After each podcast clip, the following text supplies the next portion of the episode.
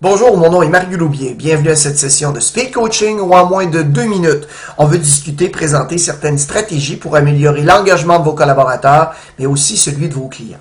Aujourd'hui, on discute de la règle du 15-70 15. Et on fait référence à l'utilisation de votre temps comme gestionnaire ou comme collaborateur, à savoir où donner et à qui surtout donner vos priorités. Parce que si on place la plupart des collaborateurs de votre équipe On est capable de s'y retrouver dans cet exercice pour la plupart, qu'on ait trois personnes, qu'on en ait 100 ou qu'on en ait 25. Donc, pensez à vos gens qui sont les plus performants. En fait, si vous vous arrêtez à y penser deux minutes, il y a environ 15% des gens qui sont des gens qu'on dit performants. Ils collaborent. Ils sont la plupart du temps très engagés à votre cause, à votre entreprise ou à votre marque. Si on va de l'autre côté maintenant, c'est ce que j'appelle le côté obscur de la force.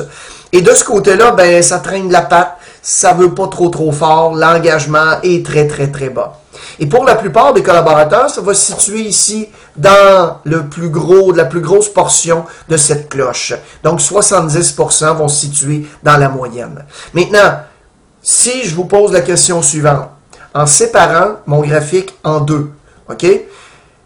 D'après vous autres, Lequel de ces deux groupes-là a le plus de chances de vous aider à réaliser vos objectifs, vos buts, votre vision? Est-ce que c'est les gens de ce côté-ci ou les gens de ce côté-là?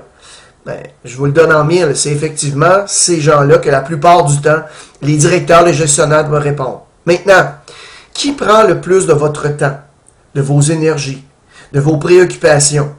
Qui, dans le fond, vous empêche des fois de dormir la nuit même parce qu'il vous cause des problèmes? Encore là, est-ce que c'est des gens de ce côté-là ou les gens de ce côté-là?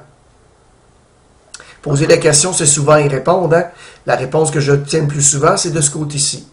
Et maintenant, laissez-moi vous poser la question suivante. Est-ce que ça fait du sens? Est-ce que c'est logique de donner beaucoup de temps à des gens qui ne nous aident pas à nous rendre où est-ce qu'on veut aller en termes d'objectifs, en termes de vision?